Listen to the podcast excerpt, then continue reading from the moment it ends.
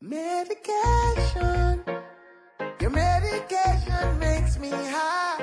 Just be patient. I'm like a patient trying to find levitation. Run your fingers down my spine. Elevation.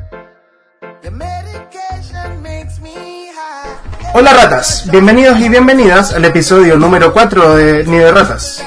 En este episodio, Salud Mental Estudiantil. Con ustedes tenemos a Fofi, Hola. Katze y quien les habla, Kelebros. También tenemos a un invitado esta semana, el mismo invitado que hemos invitado anteriormente. El único invitado. Nuestro único invitado. Eh, Pablo. Hola. Hola. Hola, hola, buenas. Eh, Bueno. Pues órale, cuate, vamos por unos tacos, güey. ¿Por qué están con mexicanos? No sé, güey. Ya. Chicos, para ustedes, ¿qué, ¿cómo experimentan el estrés? ¿Qué es lo que es el estrés para ustedes? Es una pregunta Amplia. densa, amplia, pero está bien. La, pero, quizás Te respetamos. Sí, respetamos por la pregunta abierta. Creo que todos nosotros hemos sentido estrés en algún punto de nuestras vidas universitarias. Al menos creo que yo soy el más nuevo en, como estrictamente hablando, el más nuevo en, en, en esto, pero todos ustedes ya son... eh, Tengo un máster en tienen máster en estrés, Sí. su diplomado... PhD. Exacto, cuando ustedes se presentan, eh, en su currículum dice al lado PhD en estrés. ¿Cierto? Mm, Exacto. Se me olvidó mencionar también de que Pablo es eh, estrés. psicólogo titulado en la Universidad de, de Conce con mención en estrés. Convención en estrés. Sí. Así me dijo que... Psicólogo 1 más 2. Exacto. Tengo, tengo tiros con ventaja en temas de estrés. Ah, sí, pues. Tira, tirada con ventaja. Claro. Le sumo más 6 cada vez que tiro. Y, y con modificador más 6. Claro, exacto. Claro. No, eh, sí, no, el estrés eh, es un, tema entretenido, encuentro yo. Eh, Sí, pues. ¿Un qué? ocurre Entretenido el estrés. Ah, ocurre que, al menos a mí me parece que el estrés siempre está gatillado por algún estímulo, ¿cachai? Algo que está ocurriendo en tu vida y que hace que aparezca el estrés. Igual es interesante pensar que la palabra igual tiene otras interpretaciones. En ¿Cómo? el sentido de que 1 más 2. Hay cachado como eh, estáis eh, viendo algún documental, no sé, en el Discovery o algo así, eh, sobre todo en mecánica y física, y dice, no sé, pues, eh, sometimos a este objeto Ah. a tal cantidad de estrés. Mm, Y hay como una fuerza, una presión. Yo Mm. creo que hay, un, Tiene que ver hay con la una tensión. relación, como en, en la tensión que estás sintiendo en el momento en tu vida. Mm, sí. Creo que Es una buena forma de, de distinguirlo de otras cosas que pueden ser parecidas al estrés, pero que no lo son. Lo otro es que la, el tema del estrés ha tomado un rol importante en las últimas semanas en nuestra sociedad, sobre todo para los estudiantes, porque eh, hace un mes más o menos apareció una demanda o una manifestación de los estudiantes de arquitectura de la de chica. la Universidad de Chile, ¿sí? Eh, que estaban siendo como sumamente presionados, eh, que su carga laboral, o sea, carga laboral, Laboral. carga Académica. cuasi laboral, eh, Estudiar es un trabajo. Sí, Sí. es un trabajo. Sí. Sí, eh, argumentablemente sí, es un, es un trabajo. Pero de que eh, lo están destruyendo por dentro con tanta carga eh, carga de trabajos. Mm. ¿Cómo le Sí. dicen ustedes a esos trabajos que tienen que presentar como que eh, tienen como nombres? Depende de lo que estés estudiando en realidad. Ellos eran como me- doctores, médicos, medicina. Creo que eran. No, weón, No, es una arquitectura. Es una arquitectura. Qué wea. Ah, Pero ahí sí, no sé. Yo que ¿Qué? estudió arquitectura en la U de Conce me contaba un poco de por qué venía tanto el estrés, al menos en esa carrera. Y es porque hay una cultura como eh, muy del oficio medieval en la, en la carrera, encuentro yo. En el sentido de que muchas veces los mismos profes de arquitectura tienen que presentar proyectos por su propia por su propia labor, ¿cachai? No sé, pues están trabajando para alguna inmobiliaria o no sé, y tienen que presentar proyectos y cosas. Y a ellos no les da el tiempo, porque te demoráis en hacer una maqueta. Entonces, ¿qué así? Le pedí a tus estudiantes que hagan maquetas, ¿cachai? Por el ramo que estáis haciendo. Y las maquetas que más te te gusten, ¿cachai? Las que tú veis, hoy esta me puede servir, esta la agarráis y, y lo usáis. Así de... Weón, Qué cuático, weón. Más loco. Pero lo que me contaba que sí, habían profes que efectivamente tomaban los proyectos de sus estudiantes, los, no sé, pues los más talentosos, los mejor hechos, eh, los, los que se sacaban un 7 en el fondo, y eso, eh, si tenían la oportunidad de ocuparlo, eh, lo ocupaban. Y era como, sí, entonces eso me recuerda a, a este estilo medieval de cómo se hacían los oficios, que habían aprendices, habían oficiales y habían como líderes de gremio, una cosa así, maestros, una cosa así, como que se vivía en la universidad. Al menos eso es lo que me contaba él eh, en la U de No sé si será así en todos lados, pero por lo que he visto últimamente, yo creo que tiene que haber harto de eso. Sí. Yo creo que de aquí eh, soy la más cercana a lo que tienen que vivir los de arquitectura. Sí, a estudiar igual, diseño. sí. Y lo que decía, y no sé si ya lo dijiste acá o afuera, pero esa weá que uno tiene que entregar cinco trabajos por semana, todas las semanas, todos son evaluados. Y Sí, lo que fue. el tiempo que se ocupa es todo, toda la semana. Esa weá que encuentran que es normal y como se valore más que paséis de largo para entregar un trabajo, eso se vive completamente en mi carrera. Sí, nefasto. Creo que eh, hasta donde hemos entendido con respecto a las demandas de los estudiantes de arquitectura, tienen un problema esencial con la carga académica que les eh, causa la nueva malla que les pusieron. No sé si es como bastante nueva, no sé si habrá sido este año o hace un par de años, pero dicen que está como muy mal hecha.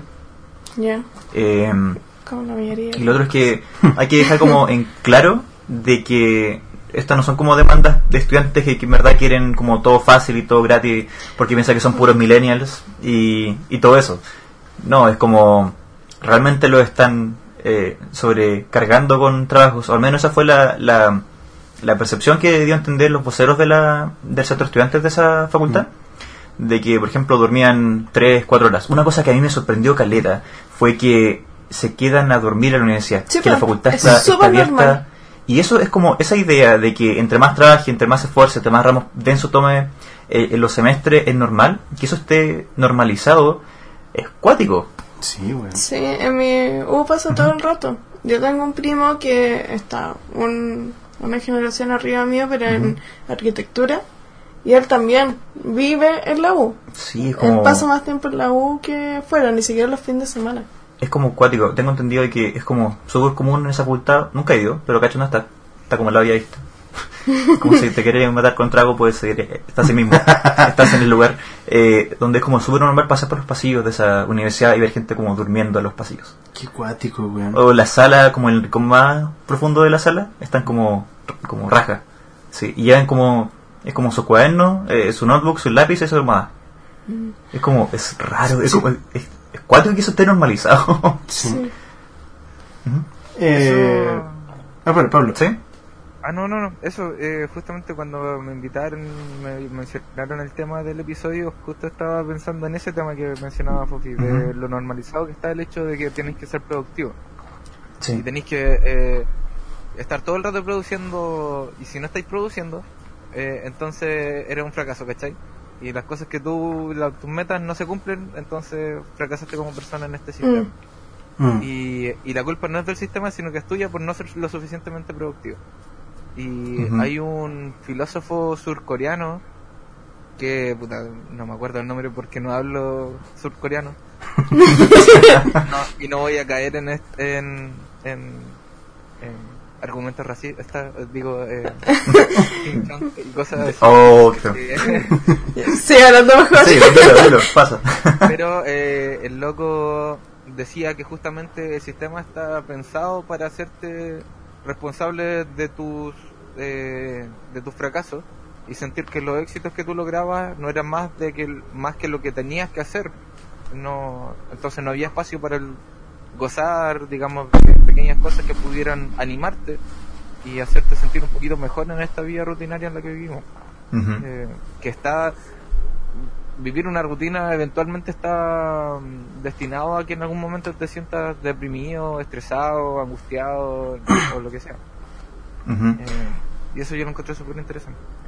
Ahora que, men- que mencionaste eh, sobre Sur Corea, ¿es que le dijo? Corea del Sur. Corea del Sur. ¿Cuál es el nombre? Corea del Sur. Ese es el nombre del país. Sí, es el, el oficial. Ese es el oficial. Nosotros le decimos Sur Corea. Eh, tengo entendido que, o sea, Corea tiene como. eh, es como de los lugares para los estudiantes eh, universitarios más competitivos que existe como en el mundo. ¿De Y es, verdad? es tanto de que el día anterior, como a nuestro equivalente a la PSU, por así decirlo, Ya. está prohibido hacer ruido, como en la ciudad entera, para no distraer a los estudiantes ni perjudiciar sus cuestiones, su, su resultado. Y por otro lado, o sea, tengo entendido que Corea del Sur está como el país donde más, adoles- más adolescentes se suicidan. Y ¿No en su Japón? opinión, eh, no, creo que es Corea del Sur. Tendría que revisar mis estadísticas, pero sí, creo que eh, es uno de los dos. La cosa es que Chile está muy cerca de ellos. Sí. está muy cerca. Oh. Eh, lo otro es que el día en que más gente se suicida en, en Corea del Sur es el día de la entrega de resultados Eso- de las pruebas. Creo que te estoy confundiendo con Japón. No, el día japonés, No, creo el que- día en que comienzan las clases Ah, sí. y la primavera, Sí. el comienzo de la primavera creo que es. Es como el como un cierto lunes de cierta semana, de la primera semana, debe ser como nuestro nuestro día, nuestro primer día de marzo, algo así. Ya. Pero eso pasa. Y, por ejemplo, acá en Chile, las creo que es como ya cultura general de que los estudiantes, bueno, no diría que los estudiantes, diría que la tasa de suicidio adolescente en Chile es como la más alta de Latinoamérica. Creo que un 2% de todos los adolescentes eh, intentan suicidarse y el 1% eh, de todos los estudiantes lo hace. Y es como, es tremendamente una alta cantidad Sí. ¿Y eso es por estrés o por motivos misceláneos así de todo? Algunos ponen por bullying, probablemente. Otros por múltiples Yo razones. creo que no, no podemos decir como esto es por esta razón, como solamente por estrés o, lo que sea. Pero sí, ¿cachai? no, sí, pero sí nos dice un dato más interesante. Y creo que creo que nuestro compañero Pablo nos... Invitado Pablo, no compañero. no es la clase de conversación que estamos teniendo. Compañero. Compañero. En nuestro ex. Compañero. compañero. Pusimos comunistas por un momento. Ya. Sí, fue, fue un lapsus comunistas. Compañero Pablo. Compañero. Pablo, eh, ¿estarías de acuerdo con la idea de que en Chile está mm, como olvidada o descuidada la labor psicológica del trato del, de las enfermedades eh, psicológicas y mentales en Chile?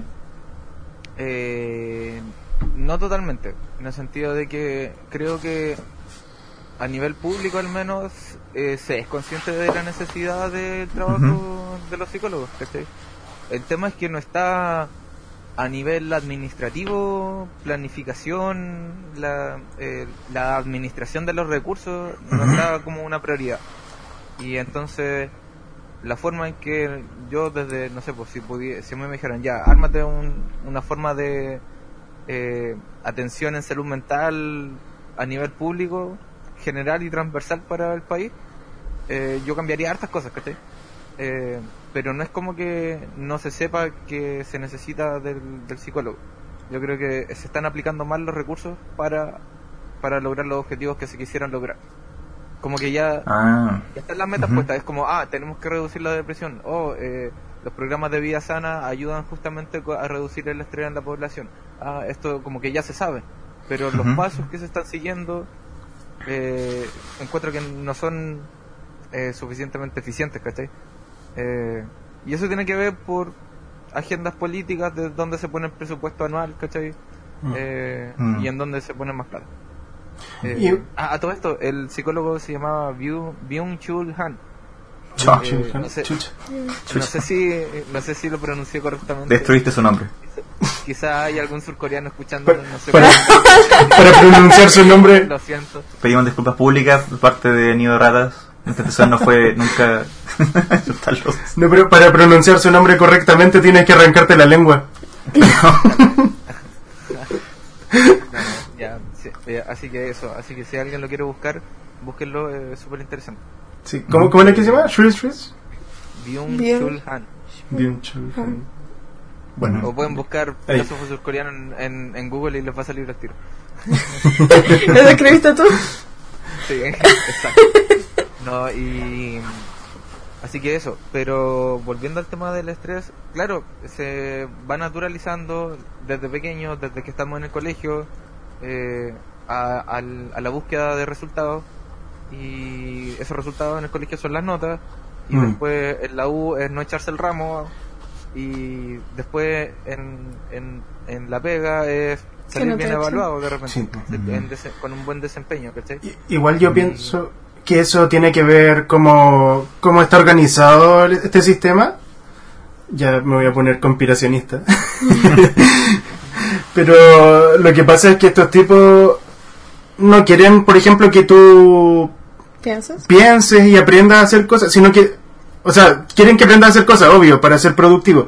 Para servirles. Para servirles, claro.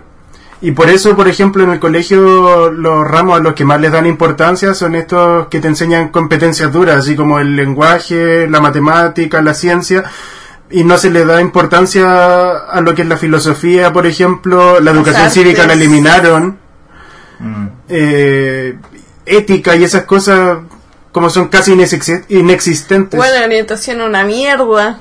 Sí. El ramo de orientación. Como que el que debería, yo creo que uno de los ramos que podría de cierta forma hacerse cargo de esto debería ser orientación y bueno, como la mierda, te pasan estos libritos sobre orientación. Ah, ok, ok. Orientación.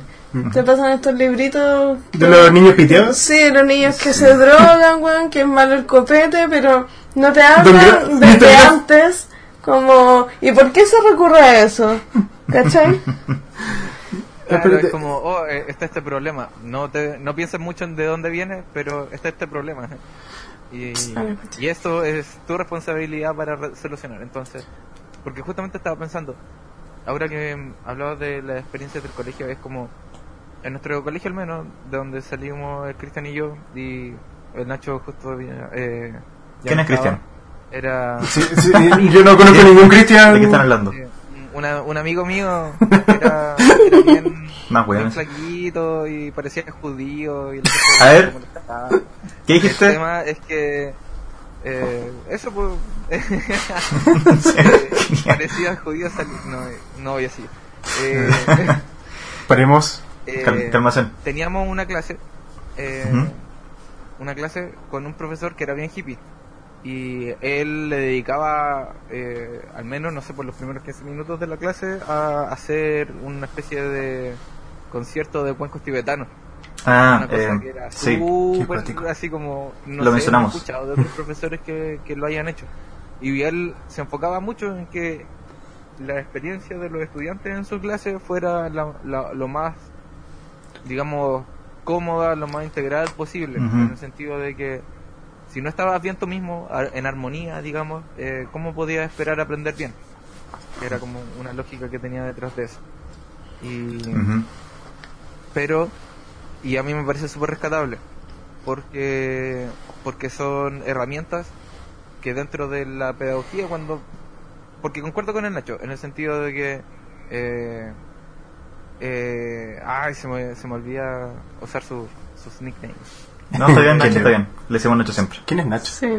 ¿Quién es así Nacho? que Trata aquí te decís que negro. que entra a la U y sea lo que sea que tú entres a estudiar en una carrera, te, te enseñan lo que se necesita operacionalmente para que tú seas un buen obrero de tu profesión y no un obrero consciente de tu profesión. Eh, entonces, y eso también pasa en carreras como pedagogía, en donde se enseña a ser eficiente en, en tomar los conocimientos y ponerlos en la cabeza de tus estudiantes, pero sin que los procesen, sin que los reflexionen, sin que, eh, como dejando un poco de lado la parte humana que hay detrás del proceso de aprender. Te enseñan a vomitar información. Exacto. Entonces, eso pasa como alrededor de, de todas las carreras, yo creo. eh, me ha pasado a mí en psicología, es súper fácil hacer una psicología que es como plástica. Eh, súper, no sé, pues yo creo que por eso hay tantos psicólogos que les carga eh, la figura de Pilar Sordo en la tele hablando de puros temas que en realidad son como an- analgésicos eh, psicológicos para el, para que eh, tienen otros eh, otros contextos y Mm. creo que me fui un poco por las ramas pero No, pero está Eh, bien, está bien, no importa. Pero el, el, el tema al que voy es que no hay tantos profesores que se preocupan tanto, se preocupen nuevamente del, de, de la experiencia, del fenómeno del aprendizaje. Es Mm. más, Es cierto eh, eso. Es cierto.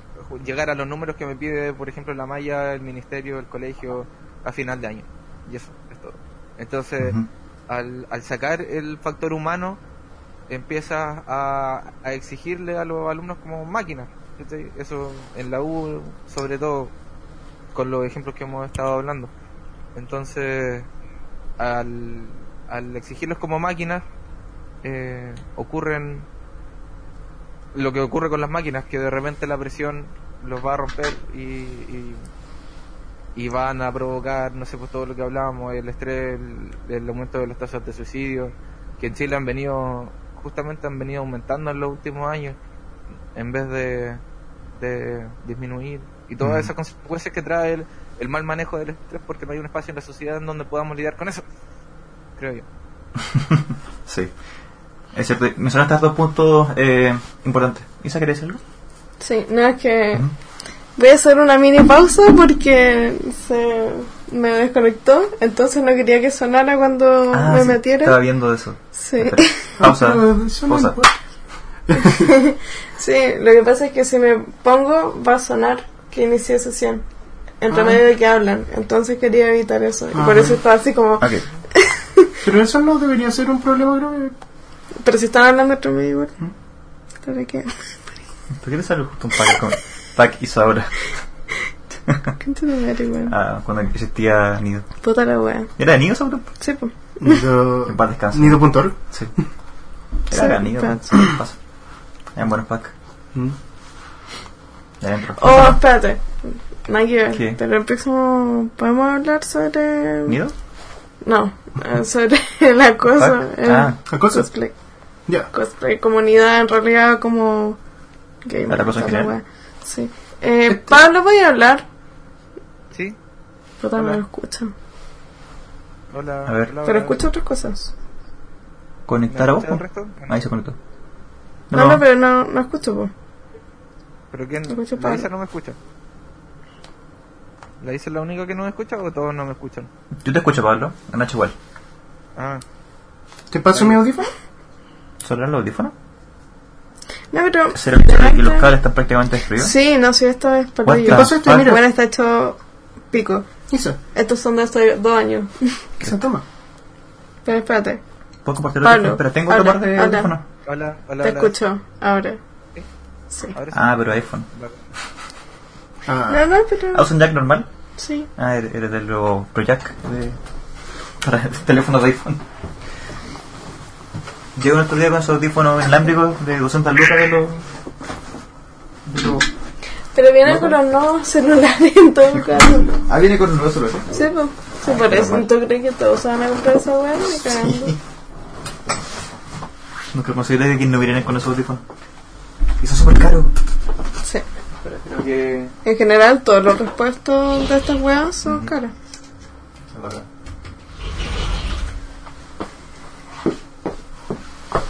Gracias. Ah, va, aprovechando la pausa, mencionaste como 20 puntos diferentes, Pablo. Lo cual no está mal. Me, sí, pero me fui un poquito por la rama y después como que ya no podía parar. A no puedo detenerme. Sí, Mis músculos. Mis músculos. así, como termina la idea, así cortarlo, así como dejarlo hablar, así como... Y bueno, yo creo que... ¿Ah? termino. ¿Murió? Sí, ahí está. No, está, está bien. Está bien. Ah, ya. Y yo así como le estaba bajando justo el volumen y se, cortó. ¿Viste? Le voy, le voy a bajar el volumen al Pablo. como físicamente. Ay, Habla. Pablo. Eh, Ya. Así que yo creo que con la llegada de la nueva carta de Magic... eh, Bueno, y volvemos al podcast. Volvemos a parar el automático. Ok. Espera, voy a decir lo que justo dije antes para que. Ya, pero... ¿Ya? Sí, sí, sí, eh, Ok. como alto pausa. Habla, hablamos. Ya. Así. Fin de la pausa. ok. Ya. ¿Qué? Pero estoy esperando en silencio. Y recordar lo que iba a decir. Ah, pero entonces, ¿para qué dijiste tanta pausa? Espera, puntos. es que lo olvidé. Algo de que yo dije varios puntos. Ok, y- sí, sí, sí, ok, en silencio. Muy interesante, Pablo.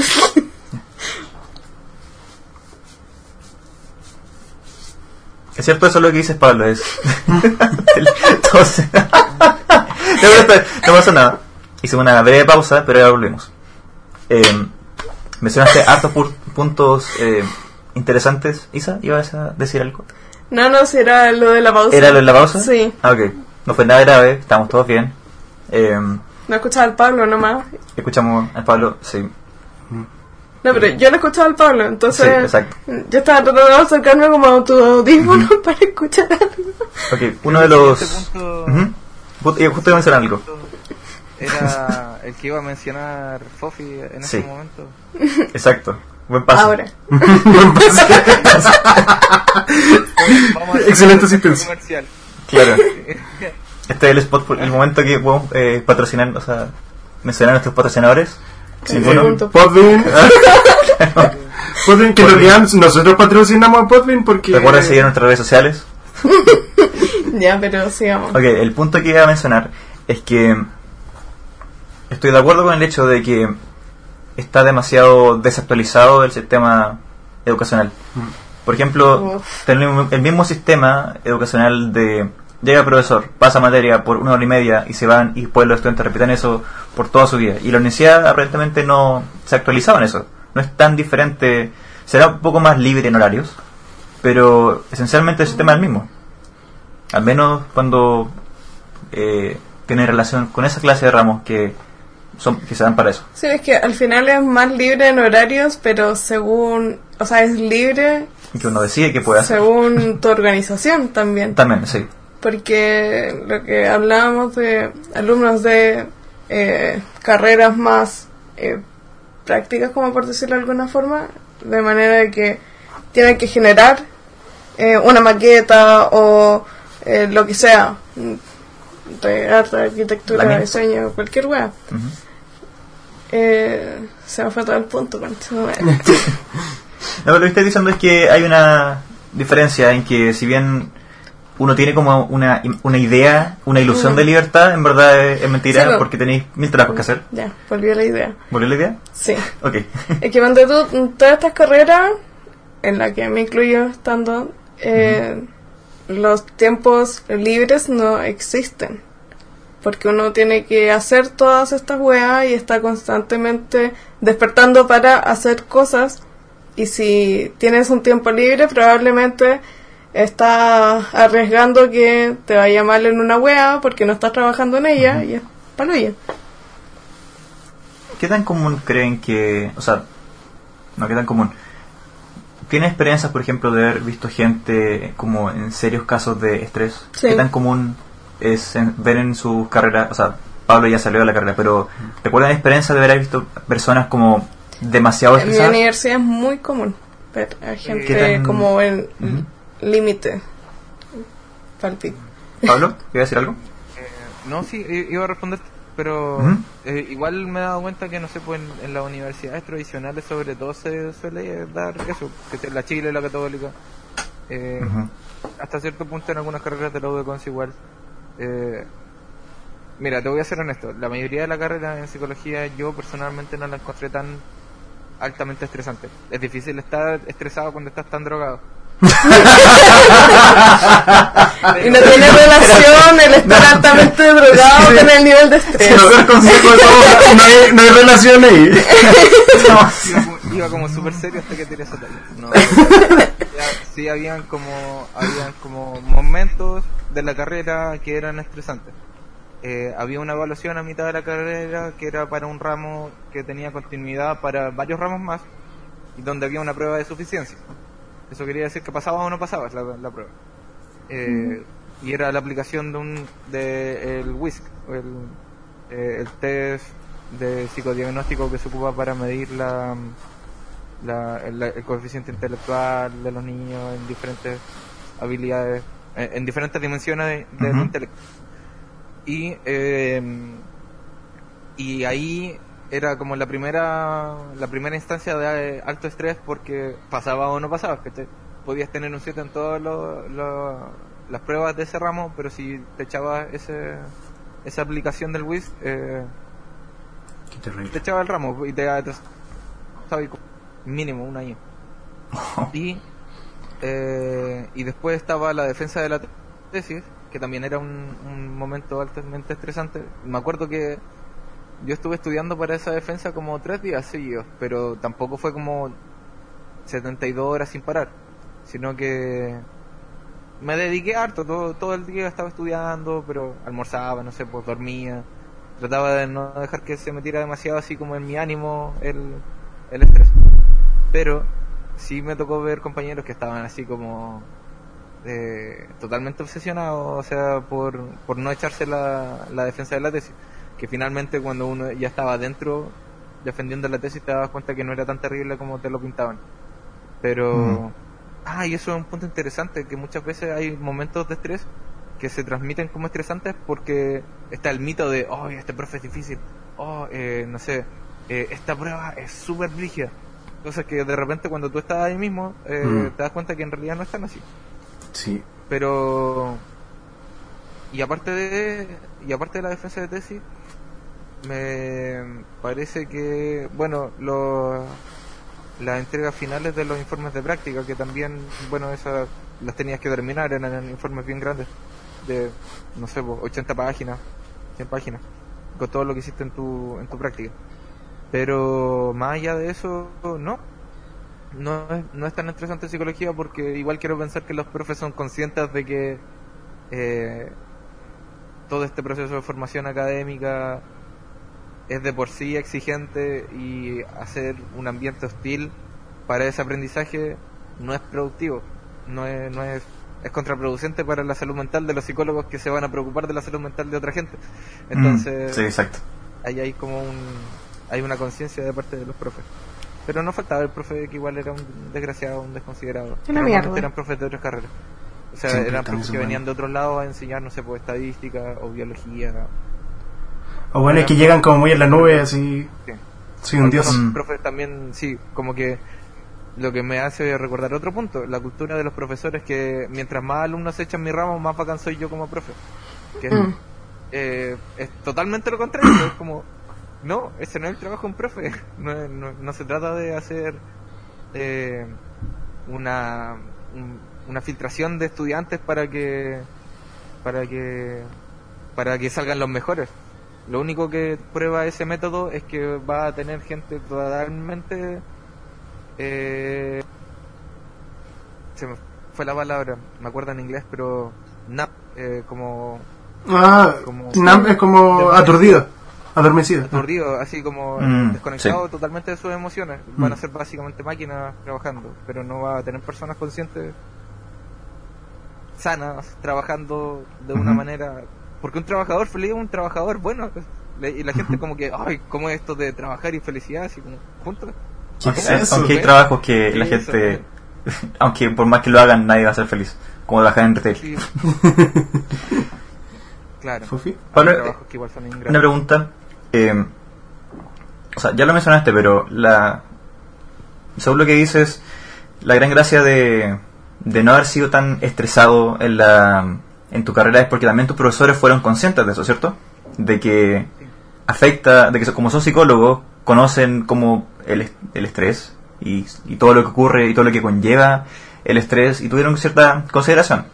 Podemos decir lo mismo entonces que los profesores que no tienen conciencia de eso, de que su ramo no es el único ramo que tiene el otro estudiante, no tienen claro, o sea, quizás de partida no son, no son pedagogos, así que no tienen como esa ese conocimiento para no ser un idiota, porque algunos profesores son, porque son levantados de raja nomás, creen que, como Nacho tú mencionaste eso, que sencillamente son Dioses. se, cre- se creen dioses, las tasas de reprobación son como, entre más sea alta, más como, como lo excita. No, y también las universidades grandes, por lo menos, a veces le exigen a los profesores que cierto porcentaje de alumnos pasen. Entonces los profes cuelan el curso. Sí, es verdad, existen, existen esos ramos que son como Ramos coladores. los ramos colores. A menos en, en mi caso, eh, tengo claro cuáles son las como las estadísticas de, de la Diego Portales. Se sabe que en, la en las carreras de ingeniería los primeros tres semestres es donde la gente desecha al menos un ramo. Pero después de eso, de los primeros dos años de carrera, que son los años de, ¿cómo decirlo?, de plan común, que son que todos los ingenieros tienen que pasar por esos ramos, después de eso las tasas de reprobación son muy, muy bajas. Pero eso no es lo común. Eh, Es como, aparentemente, en, los tra- en las carreras más... ¿Cómo se le denomina esa clase como arquitectura, como diseño gráfico, como Carreras prácticas. carreras prácticas? Sí, porque las otras son más teóricas. Por Mi carrera fue teórica. Sí, creo que son más, sí, tu carrera fue más teórica. Sí, de hecho, la mía era todo lo contrario. Ujú. El primer y segundo año. Bueno, o sea, miren, primer año es como un paseo en bote, así. Eh, mira, imagínate que estás en Fantasylandia. Ujú. Comenzáis en un botecito así lindo, como con tranquilo y todo tranquilo. Hay animalitos. ¿Ya? Y segundo año ya comienza como a moverse un poco. ¡Ajá, qué entretenido! y tercer año es como 90 grados hacia abajo. Claro, cu- eh, cuarto año de rafting en el Ah, Everest. Sí, de- no, de hecho el tercer año es el peor año de todo, estadísticamente hablando, pienso yo. Ujú.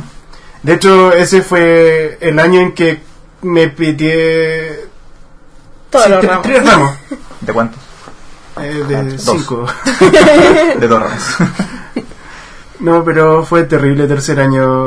Oh, ya, eh. ¿Mm? Ah, ya. Eh, no, eh, ese ramo, o sea, ese, ese año hizo llorar a mucha gente y mucha gente se fue de la carrera Ese año fue el tercer año. en tercer año de la U. Mm.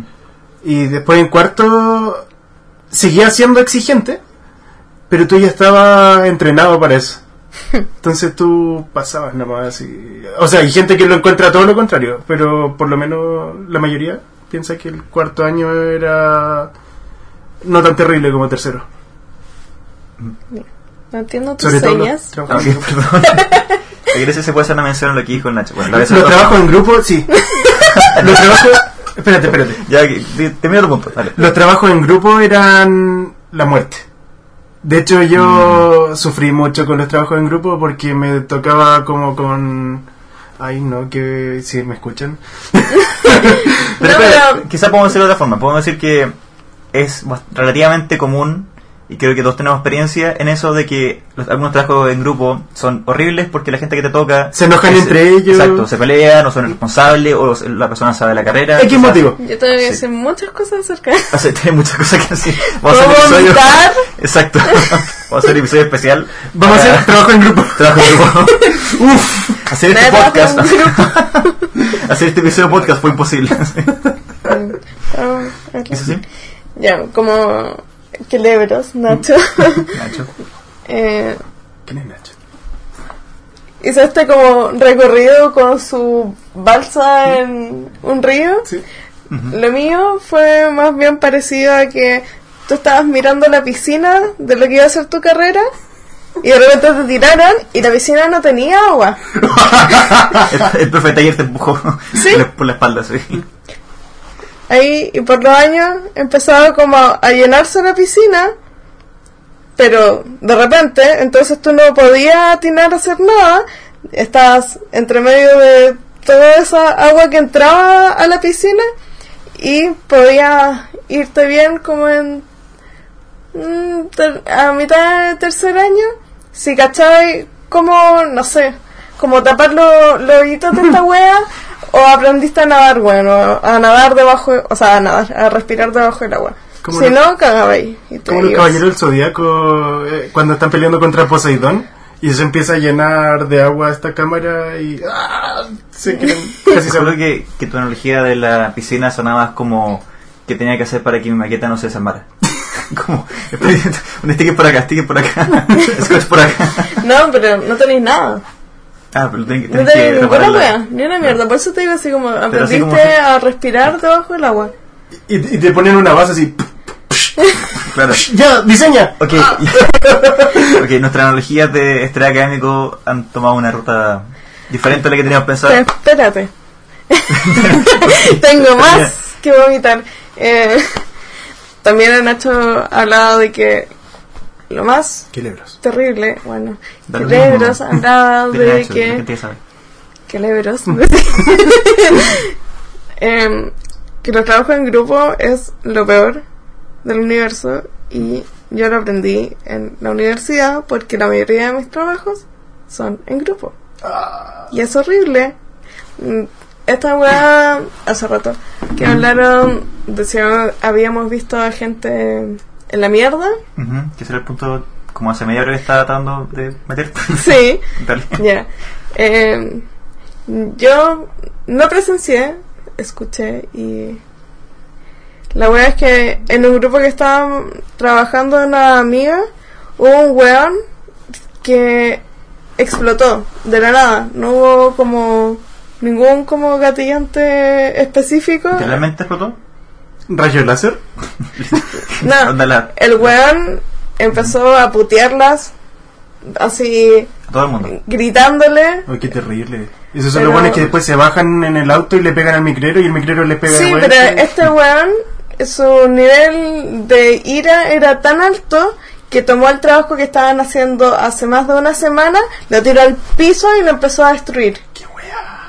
Y bueno, empezó a pelear con toda la gente que se acercaba como a calmarlo. Después de eso se fue al psiquiatra porque, bueno, explotó, pero mal. ¿Y el profe tuvo algo de conciencia o le importa un pico? No, ese profe, uno de los tres profes que estaban en es- a cargo de eso, eh, como que para hacer que pasara, igual le hizo como trabajo aparte, Ah, individuales, como más relajado, porque más encima estábamos trabajando con el zoológico metropolitano, Ah, entonces como que... tuvo No, conciencia. sí, como no podía hacer los trabajos con esta wea. Imagino que la situación de los estudiantes de arquitectura de la Chile no es tan diferente a eso.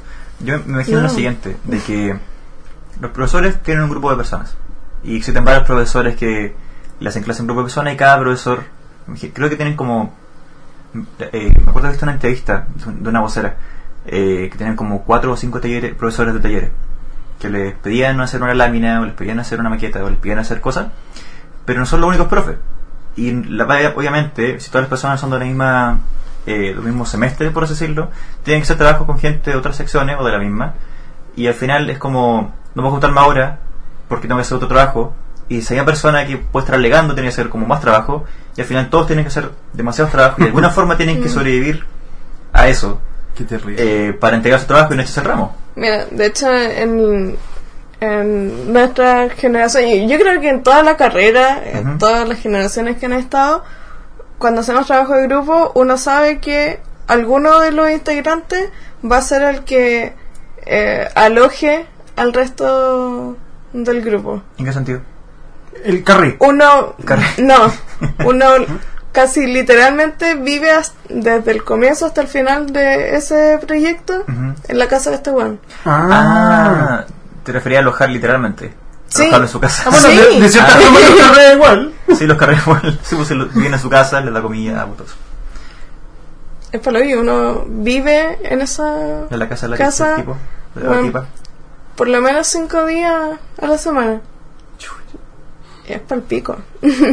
Otro punto eh, importante, Pablo, tú que ya tienes, ya saliste de la universidad, o sea, ya dijiste que tu carrera eh, no era como tan estresante como otras carreras, o evitaste que fuera tan estresante. Pero través del ¿cuántas- uso de- a través del uso de narcóticos y elementos, lo Lo cual, que en realidad quiere decir que sí era estresante. lo cual no fomentamos Sí. como nido de ratas. Pero ¿cuántas horas dormiste en promedio en tus semanas más densas? Ya, ese. mm, Una, qué, qué interesante pregunta, amigo Fofi. eh, No me dijo compañero. Yo. Compañero Fofi.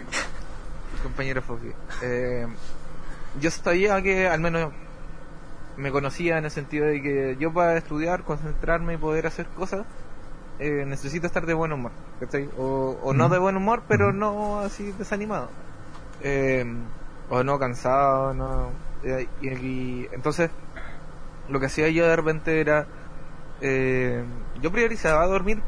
Yo a veces eh, a veces me atrasaba con trabajo y cosas en vez de en vez de de no sé pues chicotearme y obligarme a, no, dormir una noche para terminar un, un trabajo Eh, así que así que no dormía como no sé una entre 6 y 8 horas diarias normalmente hubieron un par de veces que no fue así, que eran justamente trabajo en grupo. Son- ya, ya quedamos Infames. claros que son, son una mierda. Que la gente es lo peor. Pero eh, eh, es lo peor que pueden hacer. Pero eh, fuera de los trabajos en grupo, eh, había momentos en que incluso yo las pasaba bien, en el sentido de, ay, qué bacán, no estoy en mi casa estudiando, estoy en la casa de alguien más y si quiero me hago comida o no, no sé. Y era Comida. como- Comida. eh, así como iba Saqueó el refrigerador de de- mi compañero, lo saqueaba así, pa, y después volvíamos a seguir haciendo el trabajo. Entonces, en ese sentido yo personalmente trataba de siempre sacarle el, el mejor, el lado más bonito a la situación. No siempre, no siempre era posible, había momentos en que estábamos súper estresados, trancados, sin poder. Elegir, digamos, por qué lado orientar, no sé, por el marco teórico de un trabajo. Eh, y, nadie se comprometía a, a como proponer una idea. Esos momentos eran como bien estresantes, pero no eran usuales. Así que, sí, no, siempre trataba de priorizar mi, mi sueño y mi bienestar anímico al menos para, para hacer los trabajos. Creo que eso es lo, es lo correcto. Sí, yo puedo hacer como la diferencia entre el tiempo en que prioricé mi sueño en un grupo en donde se trabajaba igual bien y el cuando tuve que dejar de lado mi sueño porque el grupo era como la mierda. Pero es para ello, como cuando realmente priorizas tu sueño y el grupo también como que acepta que hay que descansar, uno lo pasa mucho mejor y las ideas de hecho se desarrollan de mucho mejor forma. Pero en estos otros grupos en el que tuve, como para hacer la comparación, bueno, el trabajo terminó siendo una mierda. Yo estaba como la mierda física y mentalmente y todo resultó como el hoyo. como que, de verdad, como a partir de eso, nunca más dejé de lado mis sueños por tener que cumplir o hacerle la tarea a los demás que no trabajan del grupo para poder cumplir bien. Pero aparentemente los tipos de, de arquitectura de la Chile, creo que, o sea, no es como normal, por así decirlo, demandar esa clase de cosas. ¿Cómo?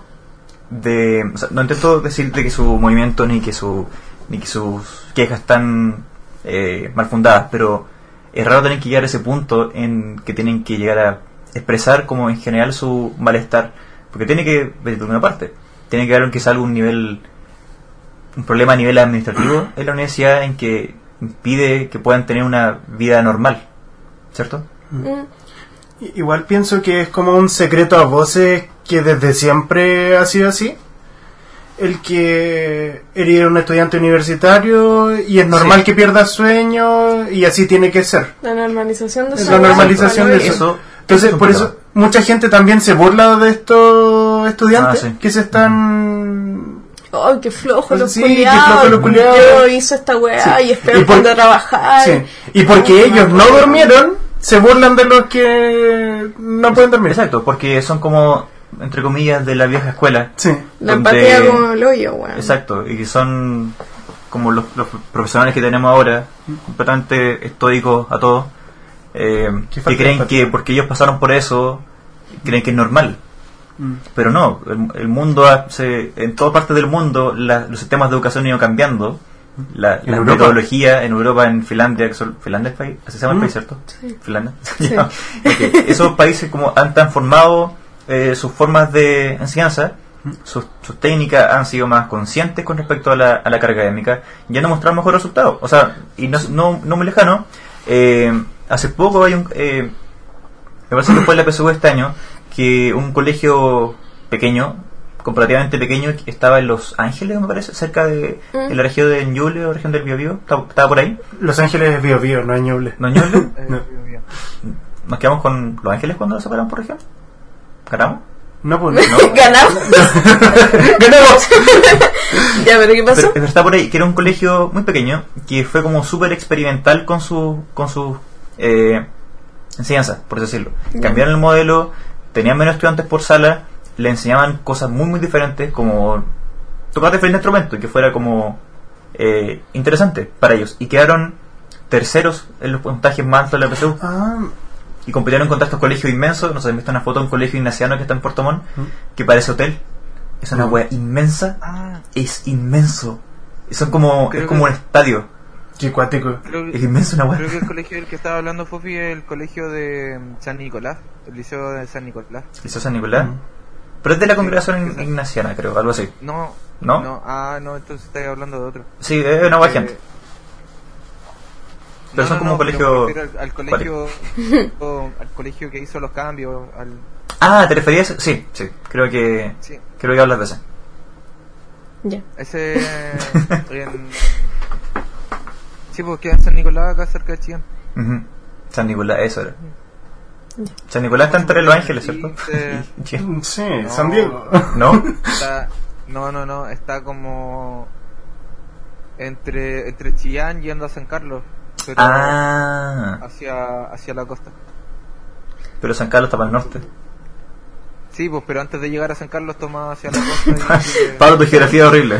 Bueno, Sí, en este dejando momento. de lado de cómo lado llegar hasta ese colegio. El punto era, el punto era que hay cambios, se han hecho cambios en varios países del mundo para cambiar los sistemas de, de educación y que aparentemente esta gente que se queja, esta cuestión no tiene ni idea de que esas cosas existen. Que están, ju- juran de, eh, de guata de que estar 40 horas al Y día... también son mediocres, es como no, Sí, es que exacto. son más desarrollados, nosotros no podemos. Sí, Sí. son como excusas hueonas de gente buena. Mm. ¿Nacho, qué decir? Sí, por ejemplo, un tío mío trabajó en el norte en las mineras y él se dio cuenta la diferencia, por ejemplo, entre los argentinos y los chilenos al momento de trabajar. Ah, ok. Por ejemplo, los argentinos exigían sus 15 minutos de mate.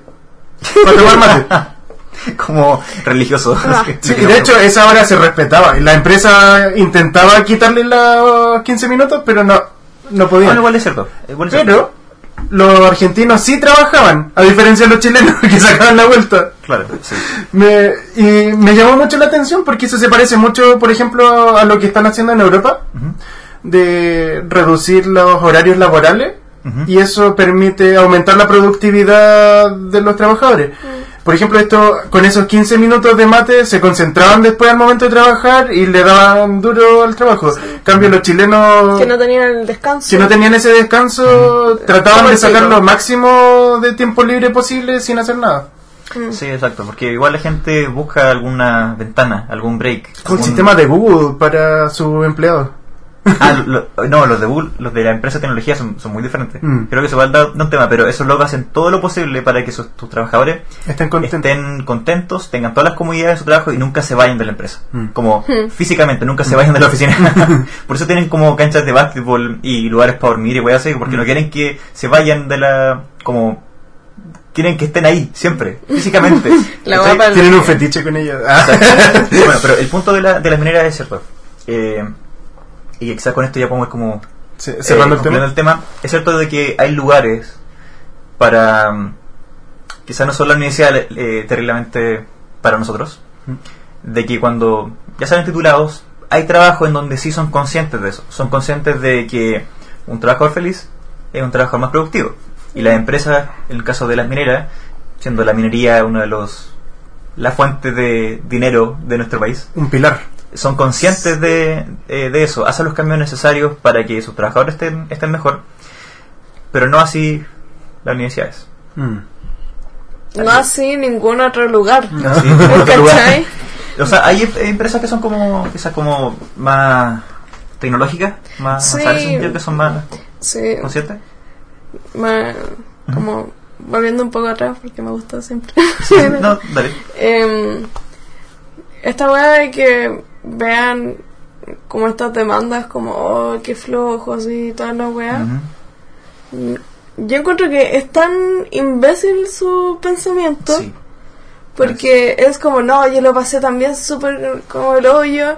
Y es como, pero tú estás reconociendo que lo pasaste como el hoyo. Como que no porque general, te haya, como, no porque lo hayas pasado y sea como normal pasarlo, significa que está bien. Como, Sí, sí. en base a tu misma experiencia, Ujú. podéis decir como, es cierto lo que dicen, podría cambiarse para que no se vuelvan a sentir así y podamos disfrutar las weas que elegimos eh, como especializarnos. Es como el típico comentario que, que vi en los, en, valga la redundancia, los- en la caja de comentarios de, de los videos que, Mm. que vi de la entrevista. Era como la típica persona que decía, yo pasé por eso por los 5 años, todo, Sí. todo se pasa con una buena organización y yo no me maté. Sí, esa wea de como... Falta No, y- yo no me ando matando haciendo esas cosas. Sí, weón. es como, ¿cómo pueden tener un sentido tan nulo de empatía? Sí. Es con como, es como, ¿tú caché los taxistas de Londres? Sí. Ellos son famosos por ser los mejores taxistas del mundo, porque tienen una memoria, como el cerebro lo tienen configurado de una forma Yo distinta. estudié sobre eso, de hecho. estudié sobre eso, de que tienen que dar una prueba que se preparan como tres años Sí. y dicen que es la prueba más difícil del mundo. Es que Porque- tienen que memorizar de una forma pero impresionante Sí. el mapa. Por ejemplo, tienen que de un punto A a un punto B calcular la ruta más adecuada a tal hora y dar un estimado de cuánto se van a demorar. Eh, Pablo, ¿tú te acuerdas del, del, de un libro que yo te pedí como hace mucho tiempo? Que lo tuve y después lo perdí. ¿Pablo? No, Puta. no. No. ¿No te acordás que un, un libro sobre psicología que te eh, había solicitado Que- del repositorio de ODEC? Sí. Ya, ok, ok. Sí, lo encontraste, pero... ¿Y después lo perdí? Ya. La cosa es que en ese libro aparecía sobre eso. De que los taxistas como dan esa prueba. eh, y la cosa es que pasan tanto, tanto estudiando y eh, enfocándose en ese sentido que su cerebro se modifica. Sí. El lóbulo temporal del taxista en Londres Mm. es un 30% más grande Mm. que el del resto de los ciudadanos. Exactamente. Por el puro hecho de, de eso. Y el, el libro habla un poco sobre cómo, no sé, cómo el talento no existe y wey así. Pero eso tiene nada que ver con lo que estamos hablando. Es que Sí, yo iba a es que- llegar a un punto Sí, de referencia. Lo que pasa es que no me acuerdo cuándo, pero sí Ya. querían cambiar ese tema de la prueba de ellos, hacerla menos exigente. Y todos los taxistas que ya existen ahí en Londres están como enfurecidos porque quieren Es cambiar porque hay eso. una cultura alrededor de eso también. Sí, eh, de que Por eso tampoco existe Uber en Londres. Hay Sí, eh, cultura por- primero si por- yo sufrí, también tienes que- Sí. sí. Sí, sí, Sí, pues, si yo sufrí, tú también tienes que sufrir. Y también por el orgullo de, oh pucha, yo pasé algo tan difícil, tengo un estatus, tengo poder. sí, exacto. Sí. quizás cuánto ganarán. No, no tengo idea. No, y si pensáis 300 como- lucas en pesos chilenos. claro. y si Pero es pensáis en los buenos, los chilenos, los que están escribiendo los comentarios, la mayoría no son nadie, weón. Exacto. Como, ¿y a qué llegaste con eso? Exacto. Bueno. Típico chaqueterismo de los chilenos. Ok. ¿Le- ¿Le gustaría agregar, mencionar algunas cosas antes de cerrar este episodio? Ha sido un Yo parto mental tener este trabajo en grupo con usted. de, de, de lidiar un poco con el estrés. O sea, eh, entendiendo que no es responsable. Bueno, de partida, tratar de. Mi, mi recomendación personal como profesional del área es de partida entender que no es no es culpa de cada uno el andar fallando en, en temas como bueno cada uno sabe si en realidad se está esforzando lo suficiente o no. Pero si hay esfuerzo para sacar tu ramo tu carrera y aún así encuentras que las condiciones de formación de tu carrera son demasiado estresantes y demasiado exigentes a un nivel que, que, que tiene efecto en tu salud mental hay que entender que no es un problema de uno.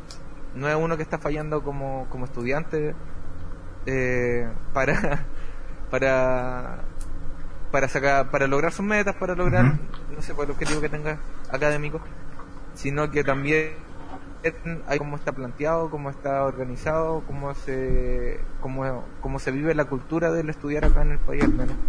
Y que y que tiene gran parte del- de, de la responsabilidad en cuanto a la experiencia de estudiar acá en Chile. Entonces eso, primero, no es culpa tuya, eh, estudiante estresado y eh, el fracaso que pueda estar experimentando debido a razones de estrés.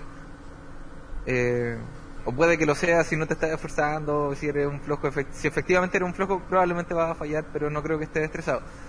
Eh, y eh, y en casos de estrés siempre tratar de mantenerse un poco en el presente en el sentido de que eh, siempre hay un rayito de sol siempre hay una forma de ver eh, de respirar, de, de tomarse un tiempo y decir, oh, estoy caminando por esta calle, oh, el, sol, el, sol- el cielo está así, y sacar tu mente de, de la rutina, aunque sea por breves momentos, puede ser de gran ayuda para lidiar con momentos de estrés muy grandes. Ujú. Eso. Chicos, ¿me gustaría? Ah, eh, pienso que eh, no importa, por ejemplo, si estás en el colegio, en la universidad o estés trabajando, ninguna de esas cosas realmente te define como persona. O sea, muchas personas quizás tendrán puntos de vista distintos al que pienso, pero por lo menos lo, lo más general, pienso que uno debería buscar es las, eh, la felicidad. Y si tú dejas que, por ejemplo, una nota en el colegio, en la universidad, o un resultado en el trabajo te quite esa felicidad, creo que no es bueno para ti. Eh, así que esos pequeños logros o esos fallos que tengas no te van a definir, porque lo que te define realmente es el rumbo que le vas dando a tu vida. ¿Cachai? O sea, fallar una vez da lo mismo, lo que importa es que aprendas de eso y le sigas adelante con lo que tienes. Aunque pierdas todo, ve qué puedes hacer. Mm. Isa, ¿tú querías agregar algo? Ah, Respete para que lo respete. no, que todos vayan a acostarse porque no hay que privarse del sueño porque si no hay que a la cagada y probablemente uno rinda peor de lo que espera y el esfuerzo de quedarse despierto muchas veces no no rinde en Vale la pena. Así que sí, exacto. Sí, para la PSU, Entonces, yo- a la camita. En una nota personal, eh, si alguien escucha esto y siente eh, que alguna de las experiencias que contamos es muy similar a la, de ustedes, que Dejen su comentario. en los comentarios. Deje- deje- no, no, no, no, eh, lo que iba a hacer es que busquen ayuda.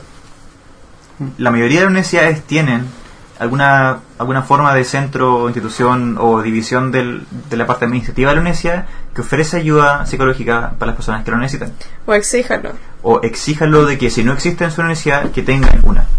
Porque el tema del estrés, el tema del suicidio adolescente, el tema de la angustia, no son eh, temas que creen que pueden tomarse a la ligera. Si necesitan ayuda, búsquenla. Sí. Si necesitan una, una pausa de algo, si necesitan que están mal en algo, quizás conversen con sus profesores. No todos los profesores son idiotas. Y si sus profesores son idiotas, vayan con el jefe de esa bueno. Sí. Y hablando de Y pausa, si ah, igual, Hablando de pausas, vamos a hacer una pausa. ya, eh, Con eso, ¿quieres mencionar algo más? ah, no, que quería cerrar el capítulo con las redes sociales y todo Ah, eso. eso iba a hacer. Ah, ya. Recuerden seguirnos en Nido de Ratas en Facebook, Instagram, Spotify. Finalmente estamos en Spotify. Sí. Y creo que podemos estar en iTunes, pero todavía no descifro cómo. Estoy viendo. Ah, sí, o sea, en estos en momentos no lo estamos. Estaremos en todas las redes sociales que pueden encontrarnos. Pero en Spotify finalmente estamos. ¡Uh! Bravo. Muchas gracias a nuestro invitado, Pablo Pablo. Díaz. El compañero Díaz. El compañero Compañero Díaz. Díaz. Gracias por, por invitarme, chiquillos. Ya saben, cuando, cuando quieran. Eh, estoy más que más que eh, eh, emocionado de poder ayudarlos, así que eh, Pensé que decir asqueado. decirlo, y, y eso, vivan tranquilos, vivan en paz, no se achaquen tanto porque no siempre es su culpa. Y vayan con Dios. Y vayan con... ¿Qué? Nos despedimos entonces. Muchas gracias por escucharnos. Adiós. Chao, chao. Chao. Chao. Aplausos. Chao. Eh, De nuevo. aplausos. Yay. Yay.